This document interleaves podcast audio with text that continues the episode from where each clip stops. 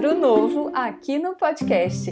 Em 2022, você vai contar com as pílulas de sobrevivência, um conteúdo rapidinho para quem escolhe fazer comunicação pública de verdade no serviço público brasileiro.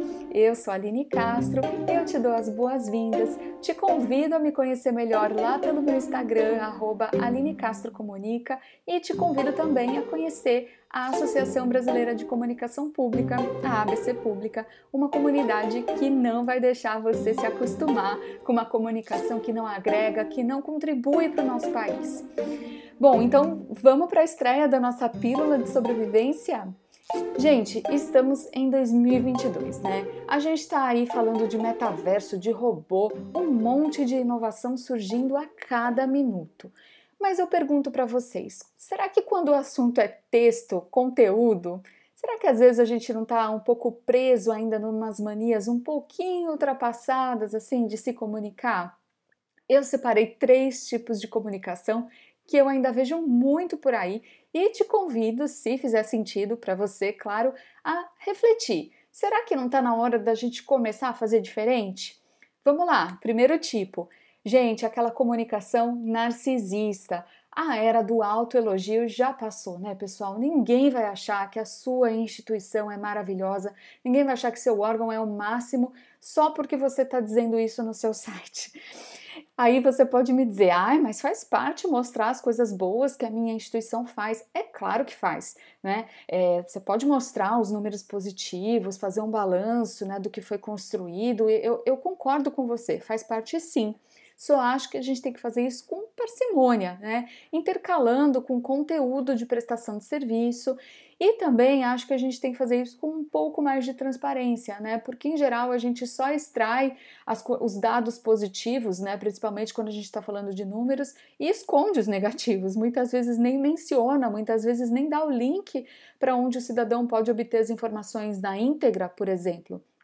É, será que a gente não pode assim mostrar também o que não está tão legal por questões de transparência, reconhecendo isso, né, abertamente e dizendo então o que, que, a, o que, que a gestão da sua instituição está fazendo para melhorar, mostra o planejamento estratégico da instituição, enfim, eu acho que o primeiro tipo de comunicação jurássica, assim, que já ficou no passado, do meu ponto de vista, é essa narcisista, autocentrada, essa que coloca sempre o nome da sua instituição como sujeito em todos os títulos do site.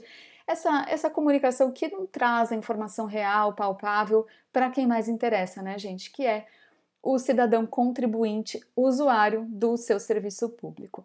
Vamos para o segundo tipo, que o objetivo aqui é falar rapidinho.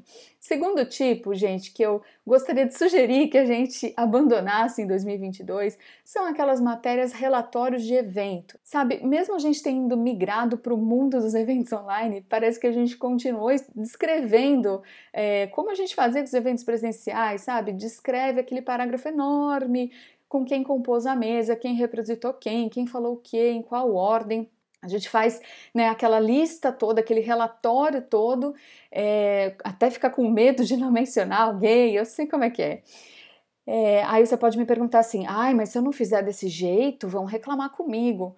Bom, gente, a gente sempre corre esse risco, mas a gente pode correr o risco de ninguém reclamar e de você adotar um novo padrão, ou se houver alguma observação com relação a essa mudança de padrão, você responde: olha, estamos é, no novo ano, né? A gente está adotando, está testando um novo padrão de texto aqui em 2022 para ficar mais enxuto, mais na, na linguagem web. Vocês sabem que é, existem estudos que mostram que os usuários das páginas eles não leem integralmente as informações, a gente escaneia com os olhos os textos, né? É, ninguém lê parágrafo, então a, a, a, tendência desse tipo de comunicação blocada em parágrafo, que menciona um monte de nome, tudo ali junto, né? aquele relatório, é a gente passar e nem, e nem prestar atenção naquilo. Então a gente está só entupindo as pessoas é, de informação que nem sempre é relevante e, claro, a atenção das pessoas é limitada, elas vão deixar de prestar atenção no que é, é, no que pode ser realmente primordial.